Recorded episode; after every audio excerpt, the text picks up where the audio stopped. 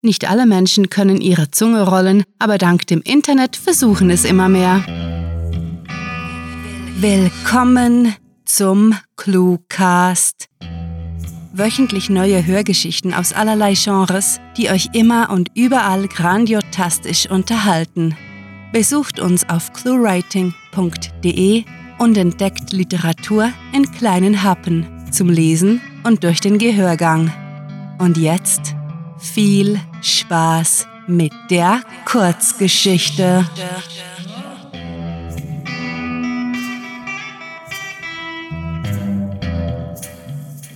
Der Mörder von Morville.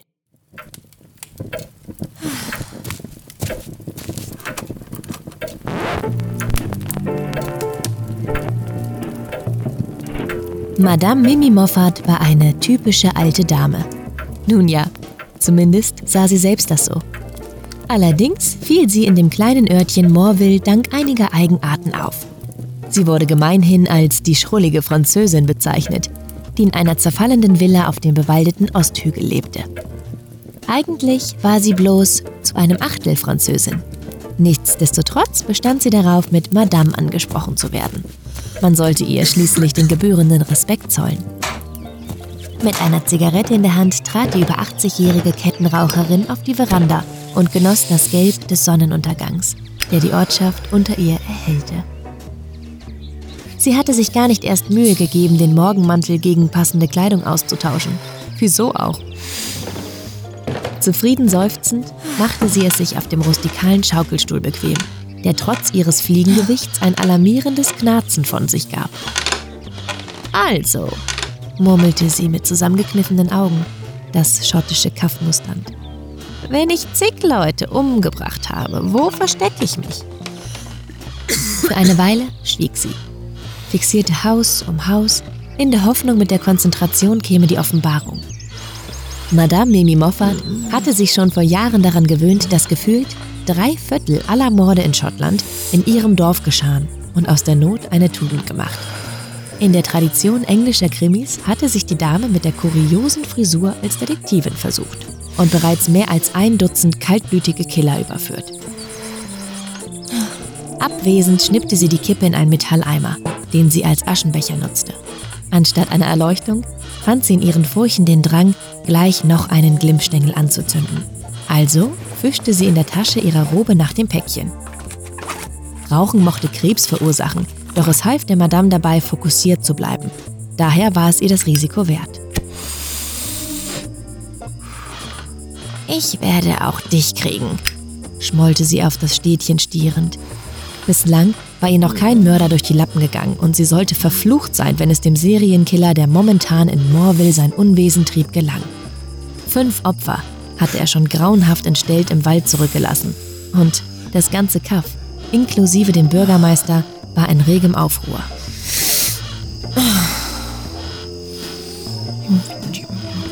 Mit einigen unverständlichen Verwünschungen auf den Lippen erhob sich die Dame und schlurfte in ihren Flauschpantoffeln ins Wohnzimmer, wo prasselndes Kaminfeuer auf sie wartete. Im morbiden Kontrast zu der gemütlichen Couch und den fröhlichen geblümten Lampenschirmen waren die Wände mit Tatortfotos, Karten der Gegend, Polizei und Zeitungsberichten behängt. Wer bist du? Brummte Mimi Moffat frustriert und ließ sich äußerst ungrazil auf das Sofa plumpsen. Wenn sie offen mit sich sein wollte, ging ihr dieser Killer auf den Geist. Bislang hatte sie noch jeden Kontrahenten innerhalb kürzester Zeit dingfest gemacht. Egal ob es ein Räuber, ein gekränkter Ehemann oder sogar, wie hätte es anders sein können, der Gärtner oder der Butler war. Nur dieses Monster, das ihre Nachbarn abschlachtete, machte ihr die Oberhand streitig. Inspektor Burberry, der lokale Polizeichef, tappte ebenfalls im Dunkeln. Und das, obwohl ihn Madame Moffat für ein durchaus helles Köpfchen hielt.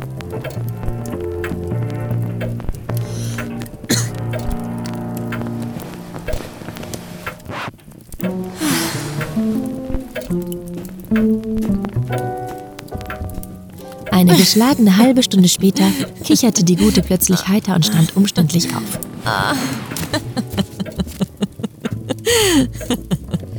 Na dann sehen wir uns ein paar Leichenteile an. Das hebt die Stimmung.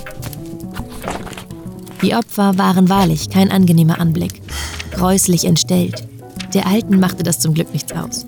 Für sie waren Morde mehr Puzzles als menschliche Tragödien. Nach einigen erfolglosen Minuten beschloss Madame Mimi Moffat, sich eine Auszeit zu gönnen. Das ist ja nicht zum Aushalten, wetterte sie und tippelte in Richtung Küche, um sich ein Earl Grey zu brauen. Es war ein Ding, an einer Herausforderung zu kauen zu haben, etwas anderes, sich daran die Zähne auszubeißen. Dieser Fall schien schier unlösbar. Die Opfer hatten keinerlei Gemeinsamkeiten, sie waren einzig alle nachts im Wald gewesen. Während das Wasser zu brodeln begann, linste sie zum Kalender, der am Küchenschrank hing. Bald wäre Wochenende. Sie müsste ihren Morgenmantel gegen ein Kleid tauschen und ihre Frisur, wie es sich für eine Französin gehörte, mit einem Barett zähmen, um sich im Dorf zeigen zu können. Ihre Einkaufsliste hinterher studierend, starrte sie wieder auf die Daten. Da dämmerte es ihr. Ein Muster kristallisierte sich heraus. Aha. Na also. Schlagartig war ihr Tee vergessen. Und so rasch sie ihre Beine trugen, watschelte die Mordaufklärerin Madame Mimi Moffat mit einem Grinsen auf dem Gesicht zum Telefon. Ihre Finger zitterten beim Drehen der Wählscheibe. Nahezu hätte sie sich verwählt. Dermaßen aufgebracht war sie.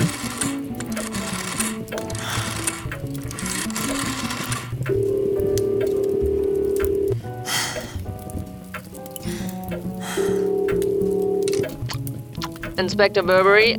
Meldete sich eine entnervte, schmatzende Stimme nach langem Klingeln. Ich bin beim Abendessen. Ich habe herausgefunden, wer der Mörder ist, rief Madame Mimi Moffat aufgeregt. Es ergibt alles einen Sinn, Was? Ja, wollte der Inspektor sogleich wissen und schluckte herunter, was auch immer von seinem Besteck in seinem Mund gelandet war. was? Wer? Wie? Alle Opfer starben bei Vollmond im Wald. Sie pausierte, ehe sie das Offensichtliche aussprach. Es ist ein Werwolf, Inspektor. Stille herrschte in der Leitung, bevor der Inspektor überraschenderweise zustimmte. Das gibt in der Tat Sinn. Ich äh, trommel sofort meine Männer zusammen. Heute Nacht ist Den Rest verstand Madame Mimi Moffat nicht mehr, denn eine Idee flammte in ihr auf. Madame Moffat?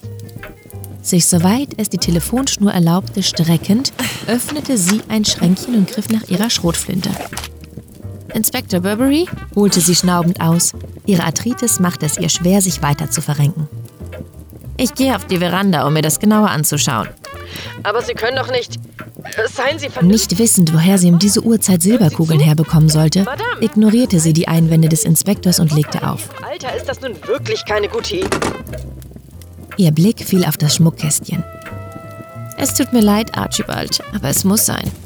Sie nahm sich die hölzerne Box, kramte den Silberschmuck, den sie von ihrem verstorbenen Gatten geschenkt bekommen hatte, heraus und stopfte damit ihre Flinte. Dann wollen wir mal eine Monstervisage schmücken. Natürlich war Madame Mimi Moffat alles andere als erfreut darüber, nachts in den Wald zu gehen.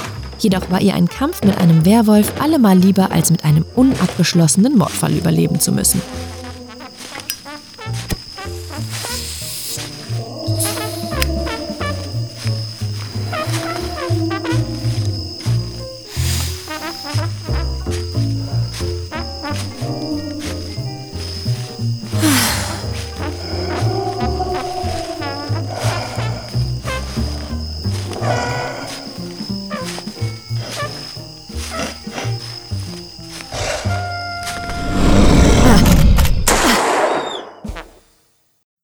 War Der Mörder von Morville, geschrieben von Sarah.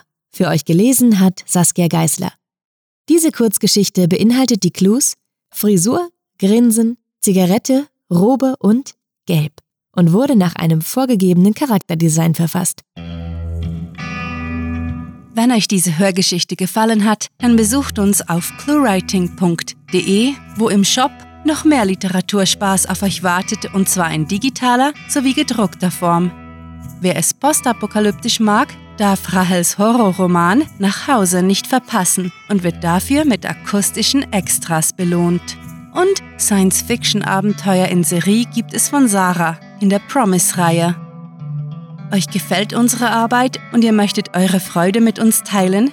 Dann schaut auf patreon.com slash cluewriting vorbei und unterstützt unser Projekt mit einer Kleinigkeit.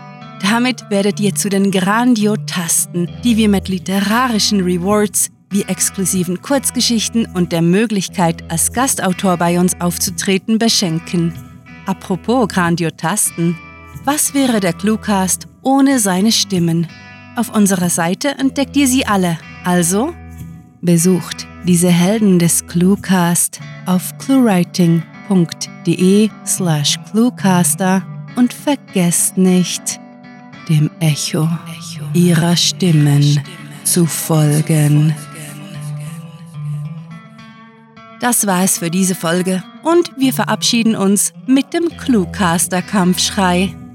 Mit fantastiliardischem Dank fürs Zuhören und den besten Wünschen. Eure Cluecaster. Versucht mal Schnecken zu erschrecken und seht, wie schnell sie rennen. Der Cluecast ist eine Produktion der Literaturplattform ClueWriting.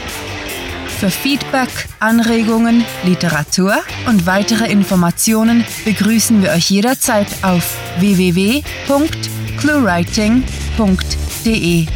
Grandiotastischen Dank.